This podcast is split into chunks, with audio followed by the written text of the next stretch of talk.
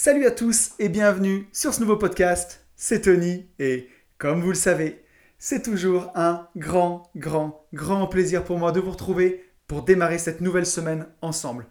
Pour tous ceux qui me découvriraient avec ce podcast et qui ne me connaissent pas, je suis entrepreneur, je vis de l'immobilier depuis 2018. J'ai de l'immobilier locatif et aussi je fais de l'achat-revente et de la création de lotissements. J'ai écrit un livre d'ailleurs à ce sujet qui s'appelle Riche de liberté où j'explique eh comment pouvoir gagner sa vie, pouvoir être indépendant financièrement en divisant des terrains, en faisant des divisions foncières. J'ai aussi une formation sur le sujet où vraiment je t'aide à trouver des opérations rentables et surtout à les analyser pour savoir si elles valent le coup ou pas.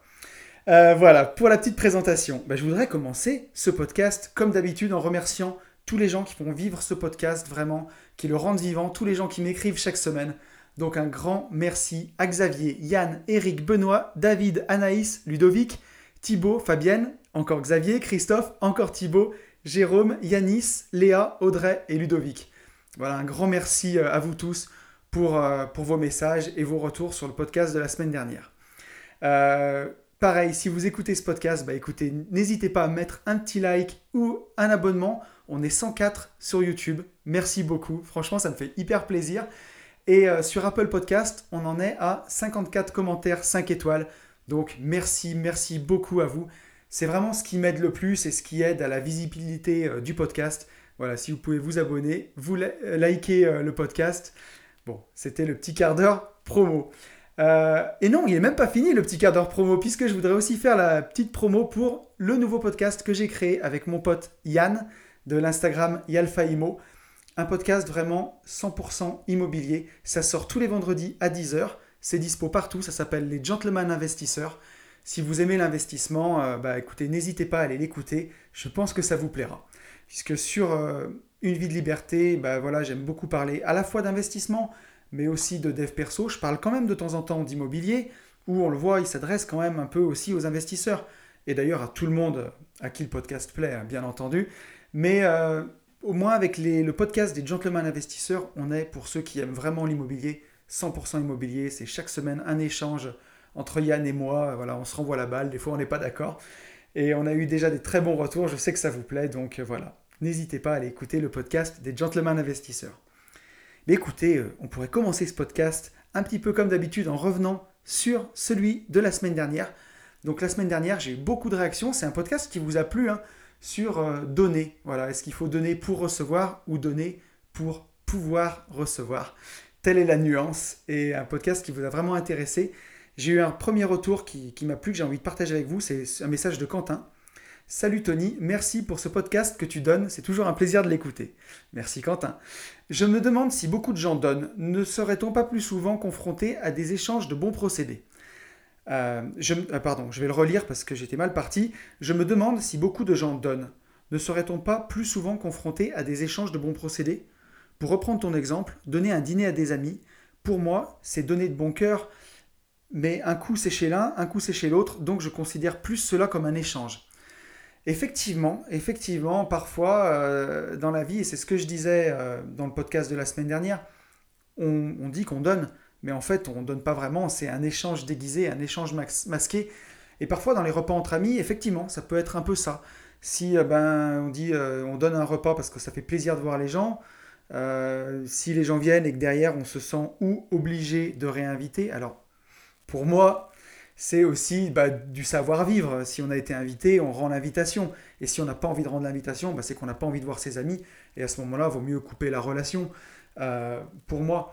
Mais effectivement, si on donne dans l'espoir d'être reçu, bah oui, c'est plus du don et c'est un échange, effectivement. Donc ça nous interroge quand même sur beaucoup de choses. Euh, juste ce petit message aussi sur la relation qu'on a aux autres. Est-ce qu'on est vraiment en train de donner? Est-ce que c'est vraiment des amis? Est-ce qu'on se reçoit par convention sociale pour euh, renvoyer une invitation?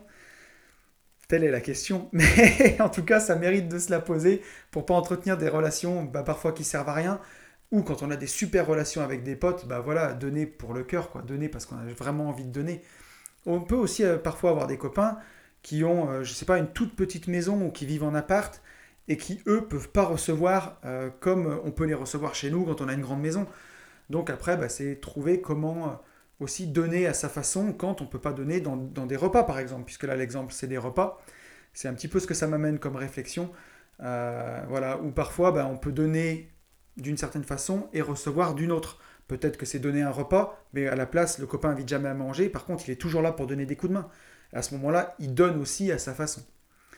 Et j'ai reçu aussi un message de Xavier. Xavier qui me dit Depuis octobre 2019, j'ai donné mon temps et j'ai payé sans négocier les factures à mes artisans qui ont rénové ma maison. Résultat, j'ai une équipe sérieuse d'artisans. J'aimerais beaucoup augmenter mes revenus un jour pour pouvoir faire un don important qui correspondra à 10% de mes revenus annuels pour la SPA. Donc ça, c'est super intéressant le message de Xavier. Voilà, il dit que bah, ces artisans, il y a eu des plus-values, il y a eu des choses qui, ont peut-être dépassé, ou tout simplement payé sans négocier euh, bah, pour avoir une prestation de qualité. Ça peut s'apparenter à, du don aussi, hein, puisque chaque fois qu'on n'est pas en train de, négocier à chaque fois, voilà, en tout cas, on donne sa confiance ici. Et résultat, bah, ce qu'il a récolté, Xavier, en retour, c'est une équipe sérieuse d'artisans pour ses dossiers. Et, euh, bah, c'est super parce qu'on le sait, hein, quand on est investisseur, quand on a une équipe sérieuse autour de soi, bah, c'est vraiment déjà des, tonnes de soucis en moins, concrètement. Donc, euh, on reçoit de cette façon-là. Et Xavier qui nous dit J'aimerais beaucoup augmenter mes revenus un jour pour faire un don qui correspondrait à 10% de mes revenus pour la SPA. Ça aussi, c'est super intéressant d'avoir euh, une cause qui nous est chère. Et on pourrait même se poser la question pourquoi parfois attendre d'augmenter ses revenus pour donner Est-ce qu'on ne pourrait pas donner tout de suite? Alors moi, c'est quelque chose que je ne fais pas pour l'instant. Alors pour quelle raison Je ne me la suis pas vraiment posée. Est-ce que j'ai pas une cause qui m'est chère, à laquelle j'ai envie de donner? Mais euh, je connais en tout cas des gens qui le font, qui donnent systématiquement entre 5 à 10% de leurs revenus à une association qui leur tient à cœur. Donc bah, si les revenus sont variables, c'est des entrepreneurs. Donc un mois, ils ont moins gagné, bah, ils, donnent, ils donnent moins puisqu'ils donnent un pourcentage. Mais en tout cas, je trouve que c'est quelque chose vraiment de, super bien. Et, euh, et ces gens-là, je me souviens qu'ils ont donné le conseil de dire bah, n'attends pas d'avoir des revenus supérieurs pour donner. Donne dès à présent, même si c'est 1% euh, de tes revenus par exemple, et que ça représente 15 euh, ou 20 euros par mois, donne-les quand même tout de suite et tu recevras en retour. Et en plus, les dons sont déductibles d'impôts, je crois presque à soit plus de 60%. Donc, euh, ça fait aussi une bonne raison. Mais voilà, bah, Xavier, en tout cas, grâce à ton message, c'est quelque chose, une chose à laquelle je vais réfléchir et euh, je vais voir s'il y a une, cause, en tout cas, qui me touche plus qu'une autre. Mais je pense que c'est quelque chose que je pourrais faire et qui serait vraiment bien. Et qui, ferait, me ferait aussi du bien. Puisqu'on l'a vu, hein, donner, ça rend heureux. Donc, euh, je pense que c'est tu, viens de déclencher, en tout cas, en moi, une petite case qui s'est allumée. Et je vais y réfléchir, en tout cas, sérieusement. Mais écoutez, je crois qu'on a fini avec le retour sur le podcast de la semaine dernière. Et on va pouvoir passer au podcast du jour. Alors pour le podcast de cette semaine, je vais vous avouer que j'ai eu la semaine dernière une grosse, grosse semaine euh, et j'ai eu, euh, bah, j'ai eu peu de temps pour réfléchir au podcast euh, et en tout cas, j'ai pas su en tout cas le trouver exactement et j'ai changé trois fois d'idée parce que paradoxalement, j'ai une foule de sujets que j'ai envie de traiter. Et aujourd'hui, celui qui, qui, est ressorti en fait, où je me suis dit, bah écoute, fais-toi plaisir, va vers celui qui te fait le plus envie. Le sujet c'est le suivant, c'est peut-on toujours avoir une seconde chance dans la vie? Je me suis posé cette question parce que, ben voilà, dans la culture populaire, on, prône toujours ça, on dit toujours qu'on peut avoir une seconde chance, on peut toujours avoir une seconde chance, et à la fois dans la culture populaire, on ne supporte pas l'échec, surtout en France où on stigmatise l'échec. Et d'ailleurs, cette culture populaire, elle nous vient souvent des États-Unis, puisque dans les films d'amour, par exemple, c'est que ça, les films d'amour. Hein. Euh, une seconde chance, une seconde chance. On voit le héros qui fout tout en l'air, son couple qui fait n'importe quoi et qui va passer le film entier pour euh, retrouver euh, sa compagne et qui aura toujours une seconde chance puisqu'il y a toujours un happy end et ils finissent toujours ensemble à la fin. On le voit aussi, un, film qui m'a vraiment marqué, c'est Avengers. Alors, vous regardez peut-être pas tous les Avengers, mais en gros, dans Avengers, ce qui se passe, c'est qu'ils doivent combattre un grand méchant, tous les Avengers, qui s'appelle Thanos. Et Thanos, dans l'avant-dernier Avengers, arrive à ses fins en fait. Et il récupère un pouvoir qui lui permet de faire disparaître une personne sur deux de l'univers. Donc il réduit la moitié, euh, l'univers, enfin la population de l'univers de moitié. Puisque dans sa tête, euh, bah, voilà, l'univers est surpeuplé, c'est pour ça que les gens n'arrivent pas à être heureux. Et pour que les gens soient heureux, il bah, faut le dépeupler, donc il supprime la moitié de la population. Et à la fin de l'avant-dernier film, on a l'impression que voilà, c'est fini quoi. Ils n'auront plus jamais une seule chance de remettre ben voilà, l'univers comme il était avant. Et en fait, on le voit que dans le dernier film, bah, c'est un peu n'importe quoi, mais ils reviennent dans le passé, dans des univers parallèles, et grosso modo, bah, ils rétablissent tout.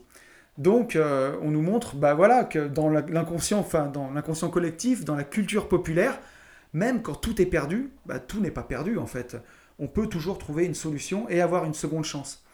On le voit aussi, euh, alors là c'est encore de la culture populaire, mais euh, dans Fast and Furious par exemple, une série de films où ils en sont au 9 euh, donc là, voilà, on le voit, ils ont toujours eu des secondes chances, puisqu'ils se sont mis dans des situations pas possibles, et ils en sont même au neuvième film.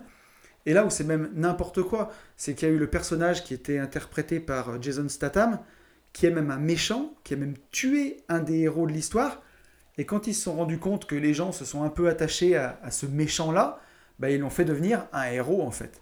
Donc on voit que c'est même limite parfois n'importe quoi ou un méchant de l'histoire qui a même par exemple tué euh, des personnages principaux peut se retrouver euh, à être ben, un des héros et à faire partie des héros en inventant une histoire euh, rocambolesque de circonstances voilà, pour arranger la vérité et donner encore une fois une, une seconde chance au personnage.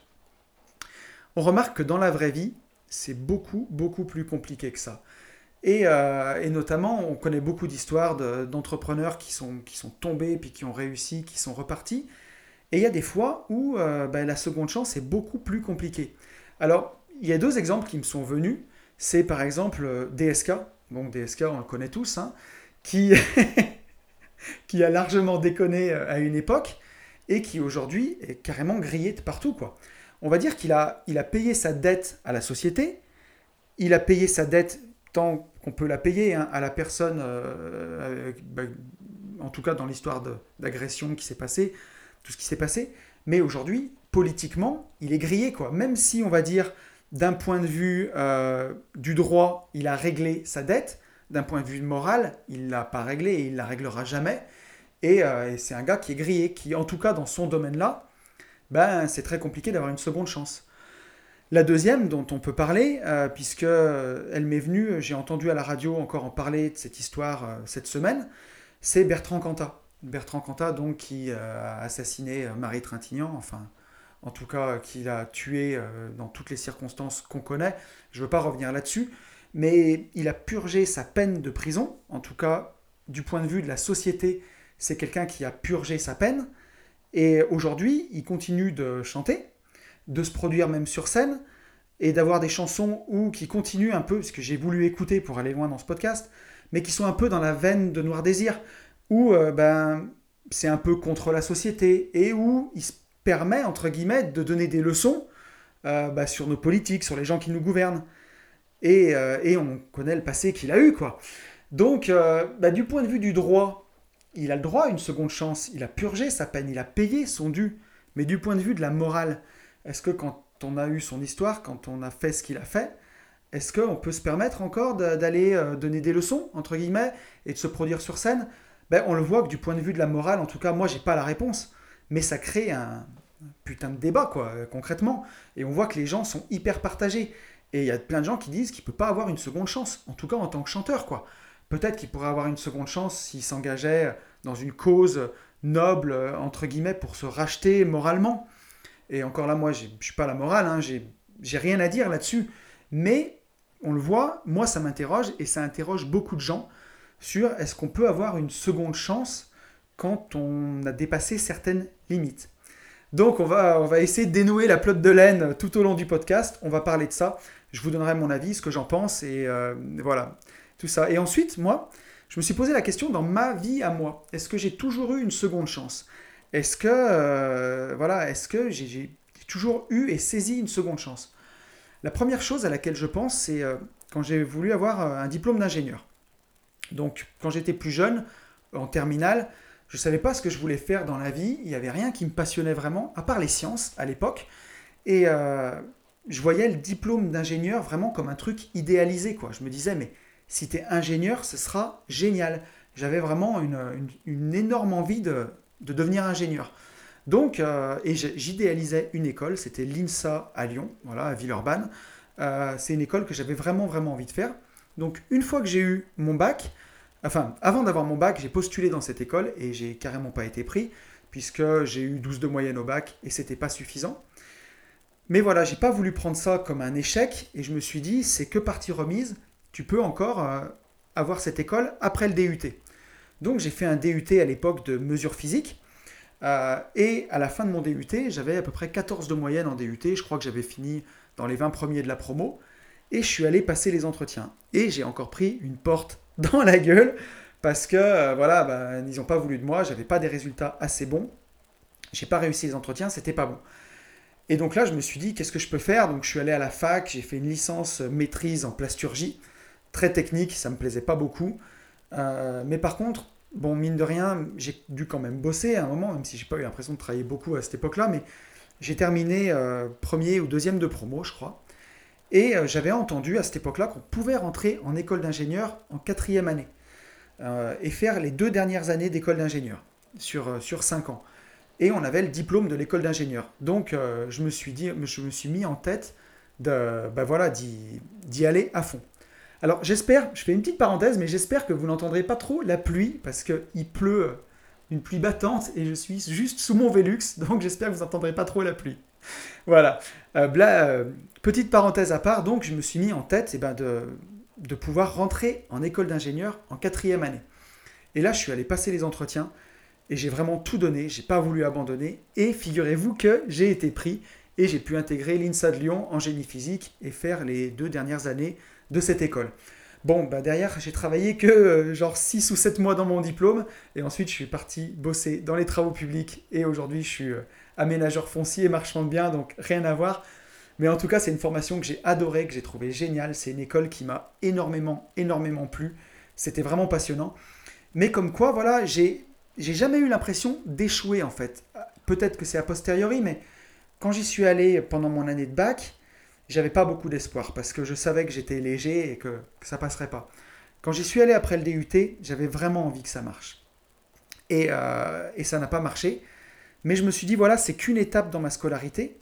Alors autour de moi, j'avais plein de gens qui me décourageaient. J'avais des gens qui me disaient que quand on n'avait pas fait la prépa, donc quand on n'était pas rentré après le bac, le diplôme valait rien.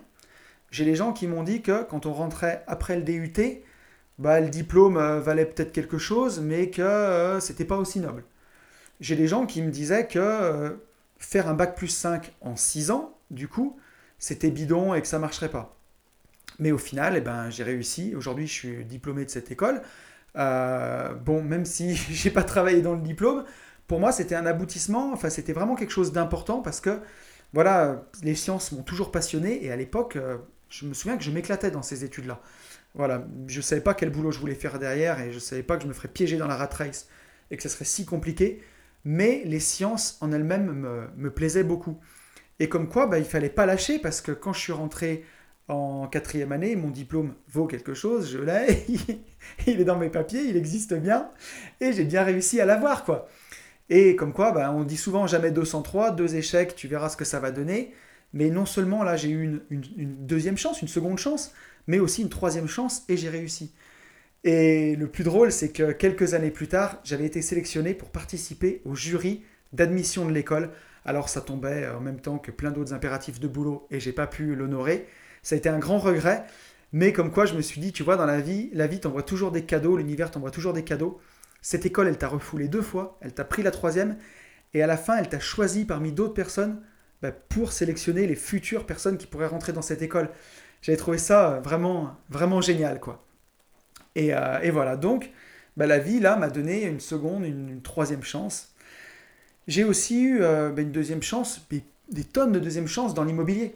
Mon premier achat, mon premier immeuble, c'était complètement raté, quoi. Complètement raté. à tel point que je me suis demandé comment j'allais m'en sortir, que ce soit financièrement ou en termes de temps. Et euh, j'ai jamais lâché, jamais lâché. Alors j'avais deux associés sur ce bien, ça aide aussi à garder euh, bah, la, patate, quoi. Mais euh, résultat, aujourd'hui, c'est un bien que j'ai toujours, qui marche bien, qui est bien entretenu, qui est bien loué. voilà, et comme quoi, il fallait vraiment pas lâcher. Et donc j'ai eu plusieurs secondes chances déjà sur ce bien. Et ensuite, quand j'ai fait mon deuxième investissement, c'est un immeuble que j'ai fait construire de 8 appartements. Euh, là où je suis parti vraiment du terrain parce que je voulais plus racheter de l'ancien, je voulais faire du neuf, parce que bah, quand on est dans le neuf, on n'a aucune surprise. Et quasiment tous les autres biens que j'ai fait derrière, c'était du neuf que j'ai fait construire. Euh, ou que j'ai acheté, quand j'ai fait, j'ai fait un Pinel, que j'ai acheté un promoteur, bien négocié, une queue de programme, parce que je sais que j'ai beaucoup d'auditeurs du podcast qui euh, vannent le Pinel et qui m'ont beaucoup vanné. Mais bon, j'en suis fier de mon Pinel. J'avais bien négocié à l'époque, c'était une queue de programme, c'est un super joli appart. Et aujourd'hui, c'est un bien qui est rentable, qui est de super qualité, donc euh, voilà, je ne regrette pas du tout. Mais j'ai eu plusieurs chances puisque j'ai su tirer parti bah, des erreurs que j'ai pu faire sur le premier pour la suite. Et c'est pas quelque chose qui a mis un coup de frein, ça a peut-être mis un coup de frein à une époque à ma carrière d'investisseur, mais en tout cas pas un coup de frein, frein à main, coup d'arrêt, euh, on brûle la bagnole et tout. Non, non, c'est quelque chose où, euh, voilà, pour, lequel j'ai su tirer des enseignements et pouvoir avoir ben, une deuxième chance et plein plein de chances en fait derrière. Par contre, j'ai un autre un contre-exemple où euh, j'ai eu le cas avec un salarié à l'époque, où j'avais mon entreprise de travaux publics, un salarié avec qui ça s'est très mal passé. Et au début, ça se passait bien, et puis un jour, sur euh, un chantier, il y a eu euh, une accroche à l'époque avec un de mes associés, où il y a des mots qui sont montés de la part du salarié, des mots qui ont été prononcés, qui ont été vraiment très graves, et ça devant un client à l'époque et un maître d'œuvre, un architecte, donc avec témoin. Et euh, voilà, ça a été vraiment très très grave. Et ce salarié-là, à l'époque, il était chef et j'ai dû le, entre guillemets, rétrograder à un poste de pelleteur où il ne verrait plus, eh ben, tous les autres, euh, il n'aurait plus de contact avec la clientèle parce qu'il était ingérable, en lui disant que voilà, c'était peut-être temporaire, qu'il aurait, euh, qu'il fallait qu'il se calme, qu'il se reprenne, quoi, et qu'après on repartirait. Et euh, à cette époque-là, il m'a hyper pris en grippe, donc c'est même pas la peine.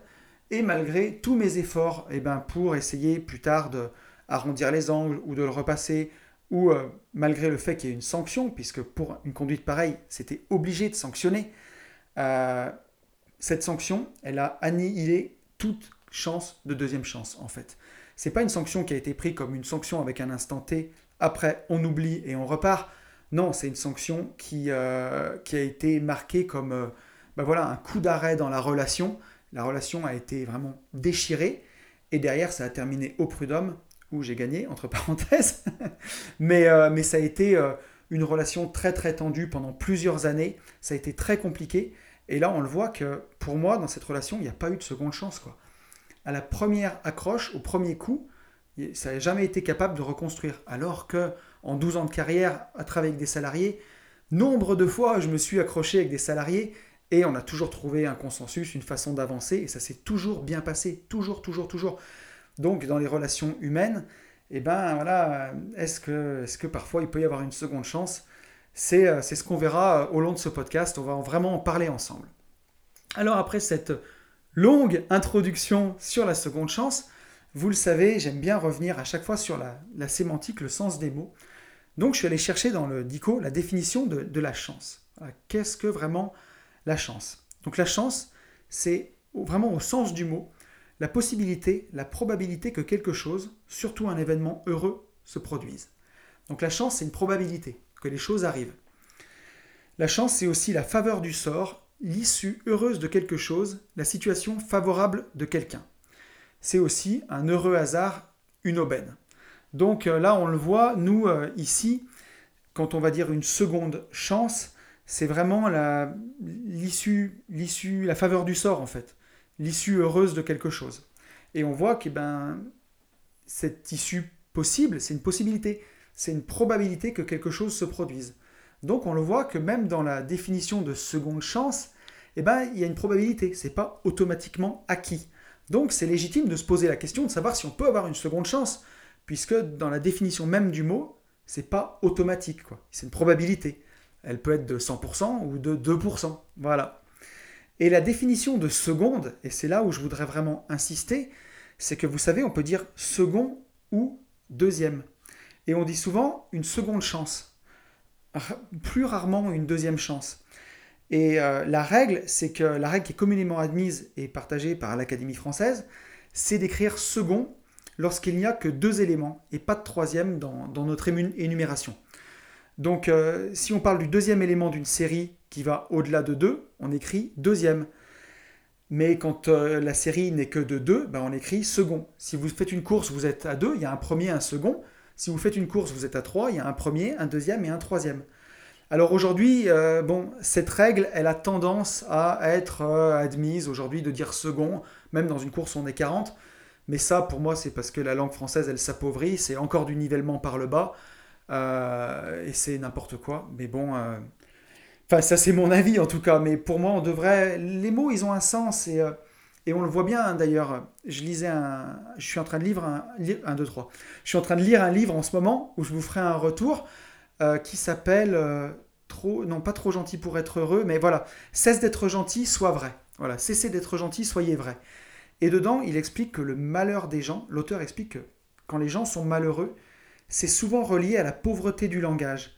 Et plus on a un langage riche, plus on connaît de mots, plus on arrive à exprimer ce qu'on ressent au fond de nous, et plus on peut arriver à le faire sortir et à avoir une chance d'être heureux. Donc voilà, ben, c'est hyper important de garder un vocabulaire riche, d'avoir beaucoup de mots pour s'exprimer, parce que ben, un, vocabulaire riche, ça permet vraiment d'exprimer ce qu'on a au fond de soi. Quoi. Si on avait trois mots, euh, je suis heureux, euh, je suis triste, et, euh, voilà, bah, ça serait hyper compliqué d'exprimer toute la subtilité des émotions qu'on peut ressentir. Bon, c'était ma petite parenthèse, coup de. Mais ouais, pour moi, le sens des mots est important, il faut vraiment le respecter, quoi. Donc, quand on dit souvent seconde chance, justement, qu'est-ce que ça implique? Si second, c'est pas suivi d'un troisième. En gros, quand on dit, allez, je t'offre une seconde chance, ça veut dire je t'offre une dernière chance. Et ouais, ça veut dire c'est ta deuxième, et frérot, il n'y en aura pas d'autre derrière. C'est tout.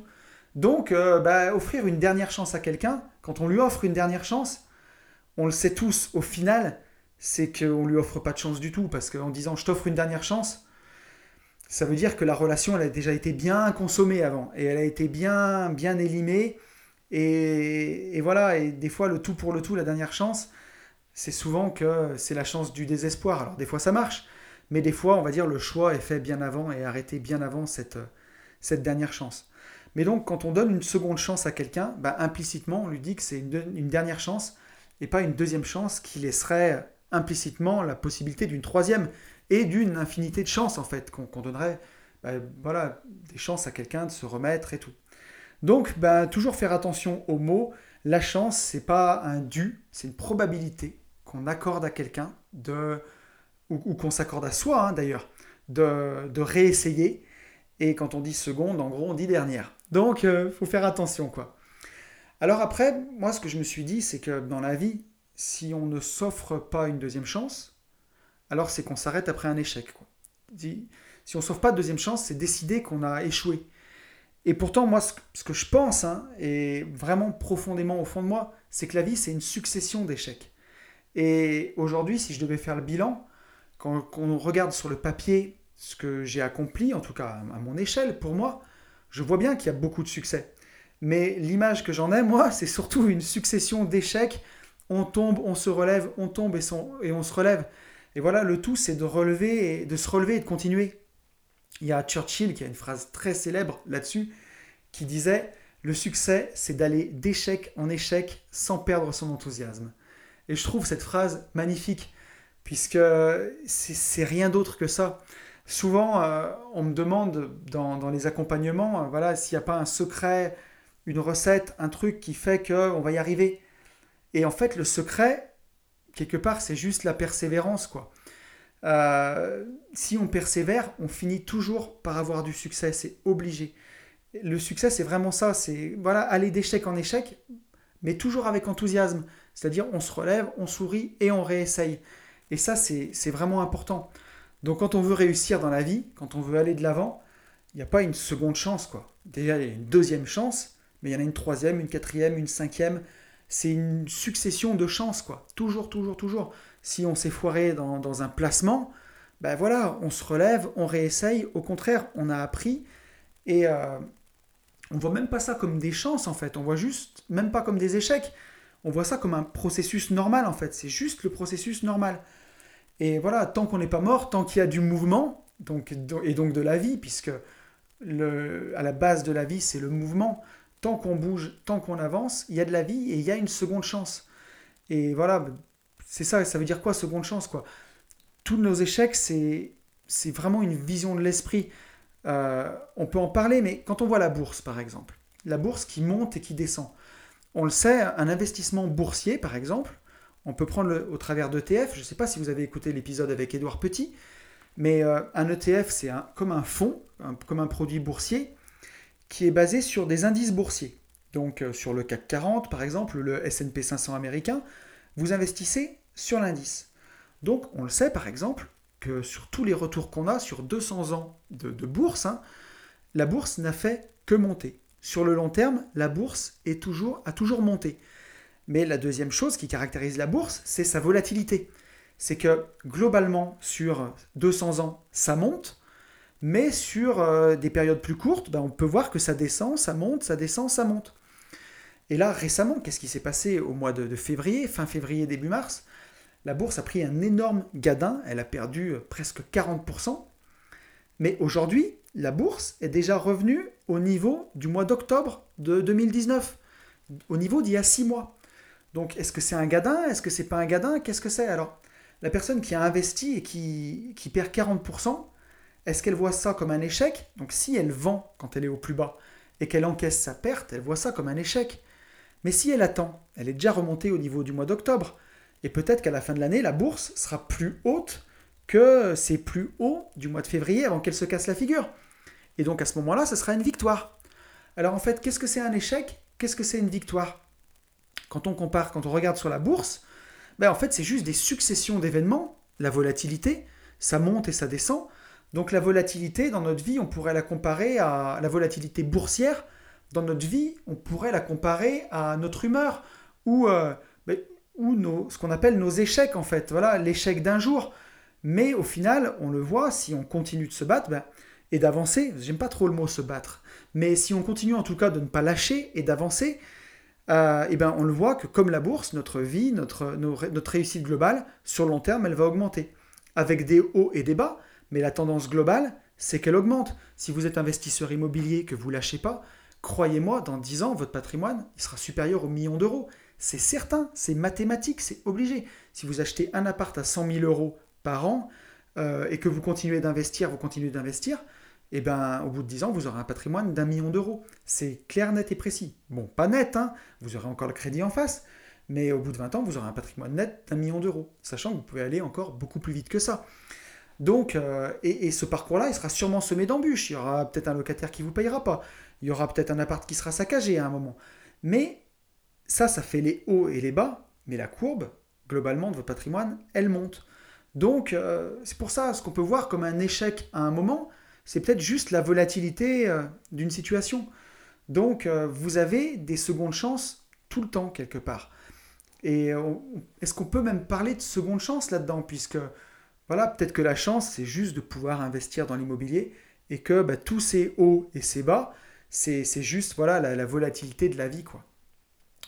Après, une question que je me suis posée, justement, c'est la vie, elle ne sait jamais si c'est une seconde chance ou pas. Puisque, comme nous l'a enseigné Eckhart Tolle dans cet excellent livre qui est Le pouvoir du moment présent, seul l'instant présent compte. Le passé et le futur, c'est des créations de notre esprit. Mais en vrai, seul l'instant présent compte. Alors, je sais que pour les gens qui ne sont pas familiers avec ça, c'est un concept qui peut paraître peut-être complètement abstrait. Mais si vous prenez votre chat ou votre chien, il vit pas dans le passé ou dans le futur. Il n'anticipe pas, lui, il vit que le moment présent. Il vit que le présent. Euh, et nous, les êtres humains, on a eu la conscience qui s'est développée euh, quand on a pu commencer à montrer avec nos mains, de montrer avec les mains, de dire je viens de là-bas et je vais ici. On a inscrit petit à petit une temporalité en fait, et qui fait que notre conscience s'est développée. Et aujourd'hui, on peut parler du passé et du futur. Mais tout ça, c'est des concepts. Le passé n'existe plus et le futur n'est pas encore là.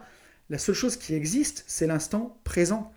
Donc, dans l'instant présent, la vie, elle ne sait pas si on a une seconde chance ou on n'a pas de seconde chance. Elle ne sait pas ce qui s'est passé avant, elle ne sait pas ce qui se passera demain. Donc, je pense que chaque jour, on peut remettre les compteurs à zéro, en tout cas. Le passé, il est passé, euh, voilà, nos antécédents, c'est dans la tête. Le futur, c'est le futur. Par exemple, en amour, même si, on va prendre cet exemple-là, mais si vous n'avez pas d'expérience avec euh, le sexe opposé, ou que vous avez l'impression que vous avez eu que des échecs avec le sexe opposé, quand vous allez rencontrer une personne, une nouvelle personne, elle, elle ne sait pas combien de relations vous avez eues, la durée de vos relations, si ça a été compliqué, pas compliqué. Vous rencontrez la personne, c'est tout frais, tout neuf. Donc chaque rencontre, c'est une possibilité de seconde chance et de remettre les choses à zéro. Et au final, ce qui fera réussir ou tout foirer, c'est tout le bagage que vous avez dans la tête et on va dire peut-être parfois la pièce de théâtre que vous allez jouer avec la personne en répétant vos conditionnements passés parce que vous ne les avez pas digérés ou quoi, ou alors justement en les répétant pas si vous avez brisé le cercle, peut-être un cercle vicieux que vous aviez euh, dans votre tête, dans vos relations, et là vous arrivez à démarrer quelque chose de nouveau. Donc, euh, en gros, alors on verra que tout ça, ça va être nuancé à la fin du podcast. Hein. Je vous le nuancerai à la fin du podcast, mais je veux déjà développer tout ça pour le nuancer à la fin. Ce que je pense, c'est la plus grande chose à faire si on veut avoir une seconde chance, c'est de travailler sa résilience. Donc en physique, puisque on, voit, on voit que mon diplôme d'ingénieur me sert, parce que je suis quand même ingénieur en génie physique à la base. Donc en physique, la résilience, c'est la capacité d'un matériau à, observer, à absorber l'énergie pardon, quand il se déforme sous l'effet d'un choc. Donc euh, d'une déformation rapide. Un choc, c'est une déformation rapide. Et on va distinguer deux types de matériaux. Il va y avoir les matériaux fragiles, donc comme les céramiques ou euh, certains plastiques, et des matériaux ductiles. Donc là, il y a beaucoup de matériaux plastiques là-dedans. Donc euh, les matériaux fragiles, c'est ceux qui vont casser rapidement. Donc ils ont euh, une déformation dans le, dans le domaine, il y a deux domaines de déformation, il y a le domaine élastique, c'est une déformation réversible. Donc par exemple, vous écrasez du plastique avec une presse, vous lâchez, et l'objet que vous avez déformé, il revient exactement à sa dimension initiale. Donc la déformation que vous avez faite, elle est dans le domaine élastique. Mais après, si par exemple vous l'écrasez complètement et qu'il ne revient pas à sa forme initiale, qu'il est tout tordu, là vous l'avez déformé dans le domaine plastique. C'est une déformation permanente. Donc par exemple, du verre, quand vous allez l'appuyer et qu'il va casser tout de suite, c'est qu'il a presque pas de domaine élastique, il a qu'un domaine plastique où il va casser tout de suite. Et si vous déformez du plastique, eh ben vous allez voir qu'il y a un domaine élastique où il revient à sa place, comme un élastique qu'on peut mettre dans les cheveux par exemple. Et si vous tirez dessus euh, comme un fou, bah, il sera distendu, il reviendra jamais à sa forme. Il va en reprendre un petit peu parce qu'il aura une petite déformation élastique, mais il aura une déformation plastique qui le laissera bah, dans son état initial. Et donc en psychologie, la résilience, c'est la capacité de triompher des, différents traumatismes qu'on a subis en fait. Donc voilà, bah, comme pour les matériaux en physique, vous pouvez avoir une déformation élastique, c'est-à-dire tout ce qu'on vous dit, tout ce que vous subissez, en gros, ne vous fait rien, quoi. Sur l'instant, ça va vous mettre un coup, mais une fois que c'est passé, que vous l'avez digéré, ça revient dans votre état initial. Mais vous pouvez avoir aussi une déformation plastique. Quand on vous fait trop de mal, eh ben vous êtes cassé, quoi. Vous êtes, euh, si vous le digérez pas, si vous n'arrivez pas à travailler dessus, vous êtes définitivement, enfin définitivement, attention, hein, je, le mets avec des guillemets. Vous voyez pas les guillemets quand j'enregistre, mais j'ai fait des guillemets avec mes doigts. Euh, voilà. En tout cas, tant que vous n'avez pas travaillé dessus, vous pouvez avoir une déformation plastique entre guillemets qui vous laisse justement bah, un petit accro, quoi, un petit accro dans le moral. Donc le but d'être résilient, c'est d'agrandir sa zone de domaine élastique et de rapetissir la zone plastique et d'avoir la capacité de triompher des, traumatismes subis. Quoi. Voilà. Rester, même si ça vous déforme un peu, bah, revenir rapidement dans votre état de morale initial. Donc, si on veut avoir une seconde chance tout le temps, bah, le but, c'est vraiment de travailler sa résilience. Quoi.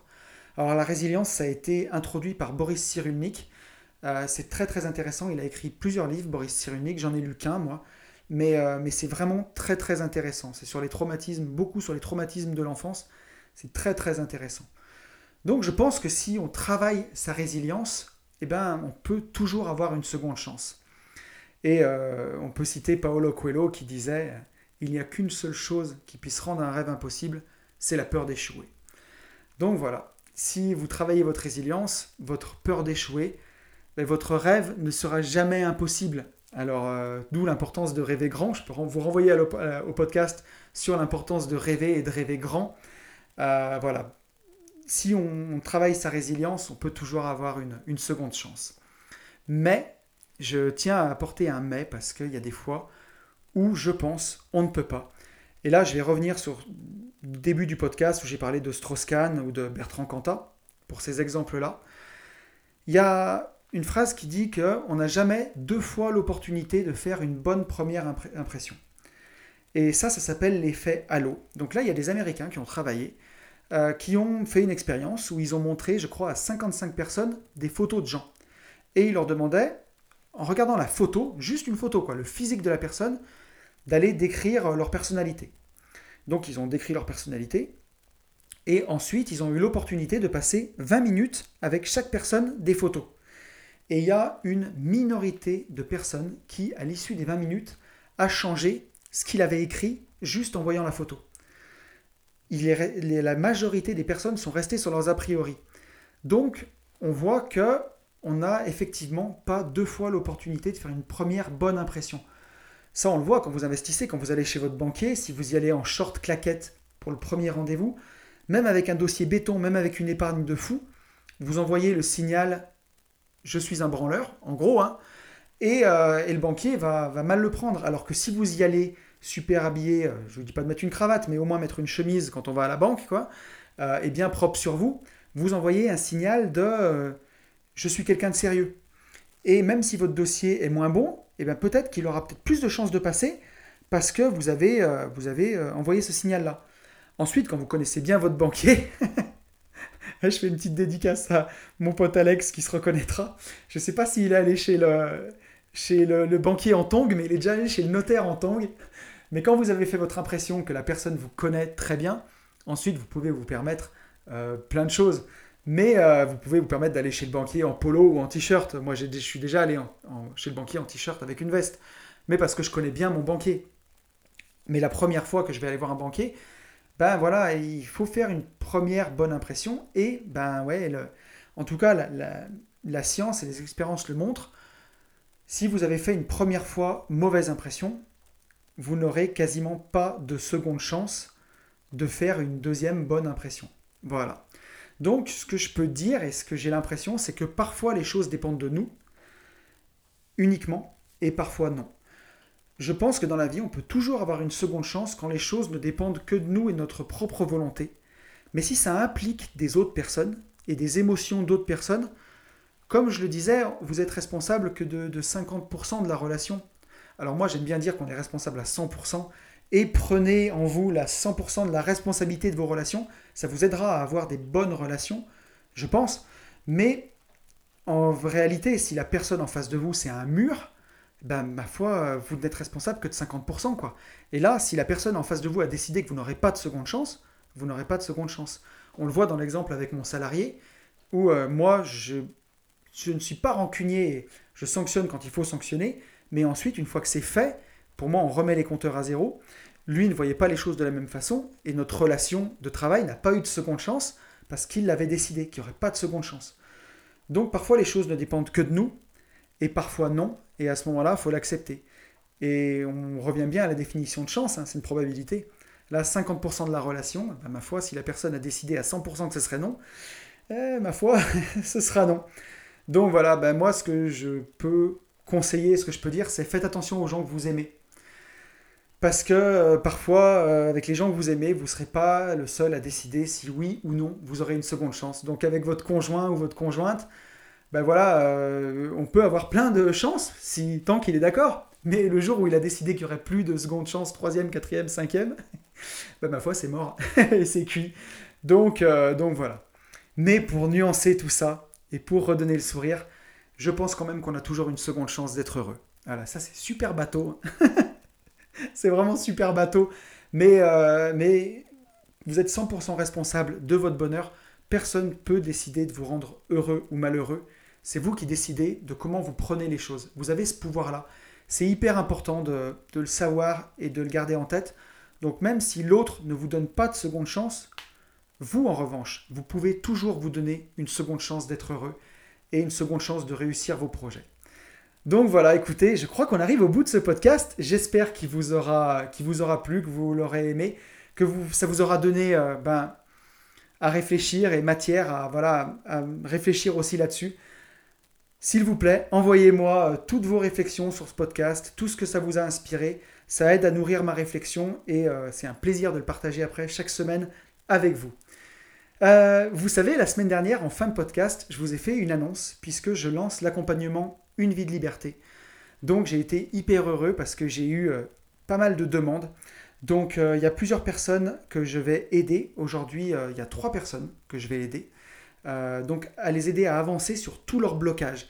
L'accompagnement Une vie de liberté, on va dire que c'est plus un accompagnement mindset avec aussi mon savoir en immobilier et en investissement pour vous aider mais c'est vraiment un accompagnement. Si vous avez des blocages dans la vie qui vous empêchent d'avancer, ben, j'ai envie de vous aider à lever ces blocages-là.